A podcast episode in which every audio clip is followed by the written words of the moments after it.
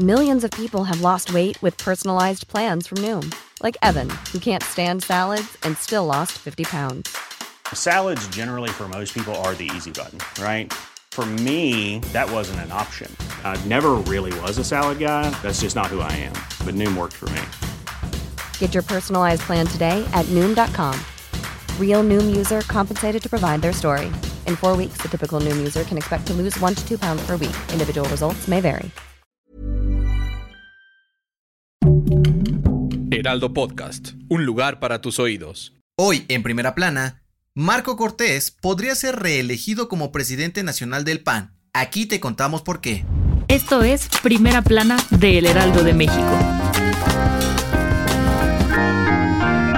Los registros para la elección a la presidencia nacional del PAN terminaron y el único aspirante que alcanzó las firmas necesarias es el actual dirigente Marco Cortés, quien, al quedar como candidato único, prácticamente será reelecto en el cargo hasta noviembre del 2024. Los otros dos aspirantes, Adriana Dávila y Gerardo Priego, no pudieron registrarse, ya que no alcanzaron el número mínimo de firmas, es decir, 27.000 para hacer válida su candidatura. Ambos acusaron de irregular este proceso y dijeron que manipularon el número de firmas a favor de Marco Cortés. Incluso aseguraron que hubo amenazas de quitarle empleos a funcionarios de por medio. Marco Cortés es presidente nacional del PAN desde octubre del 2018, luego de vencer en las elecciones a Manuel Gómez Morín, quien en su momento también se quejó de un proceso interno antidemocrático. Ante esto, la Comisión Organizadora Nacional de Elecciones del Comité Ejecutivo Nacional dio a conocer que la elección interna del PAN, la cual está programada para el 24 de octubre, podría ser cancelada. Sin embargo, tendrán que hacer una sesión en un plazo no mayor a 15 días para determinarlo.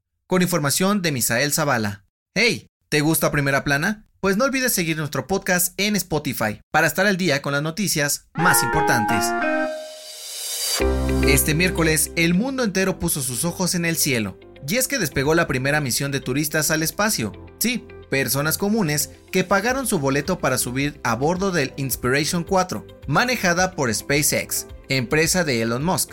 La aeronave despegó desde las instalaciones de la NASA en Florida, alrededor de las 7 de la noche, y fue todo un éxito. La nave se mantendrá en órbita durante tres días, dándole vueltas a nuestro planeta, una cada 90 minutos. A bordo no viaja ningún astronauta certificado, sino que son solo cuatro personas que llegaron a esta privilegiada posición gracias a una recaudación de fondos para un hospital infantil en Estados Unidos. De acuerdo con la revista Time, el costo de los cuatro boletos es de aproximadamente 200 millones de dólares. Los pasajeros están conformados por un millonario fundador de una empresa de pagos en línea, quien será el comandante de la misión, una asistente médica, un veterano de la Fuerza Aérea de los Estados Unidos y una científica que trabajó para la NASA, pero nunca fue seleccionada en el programa de astronautas.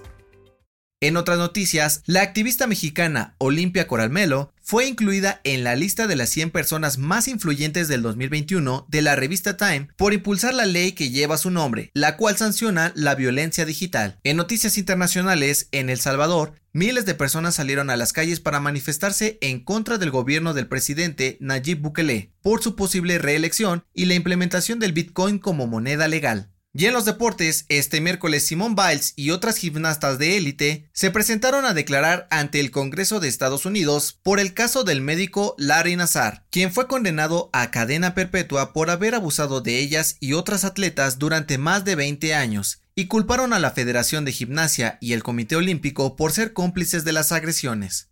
El dato que cambiará tu día.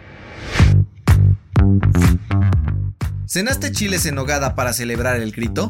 De acuerdo con los historiadores, este tradicional platillo fue creado en 1821 por las madres agustinas del convento de Santa Mónica, en Puebla, con motivo de la celebración de la independencia de México, y a manera de homenaje a Agustín de Iturbide. Este año se cumplieron 200 años de su existencia, y hoy en día es reconocido como Patrimonio Inmaterial de la Humanidad por la UNESCO. ¡Feliz Día de la Independencia! Esto fue Primera Plana, un podcast de El Heraldo de México. Encuentra nuestra Primera Plana en el periódico impreso, página web y ahora en podcast. Síguenos en Instagram y TikTok como El Heraldo Podcast y en Facebook, Twitter y YouTube como El Heraldo de México. Hasta mañana.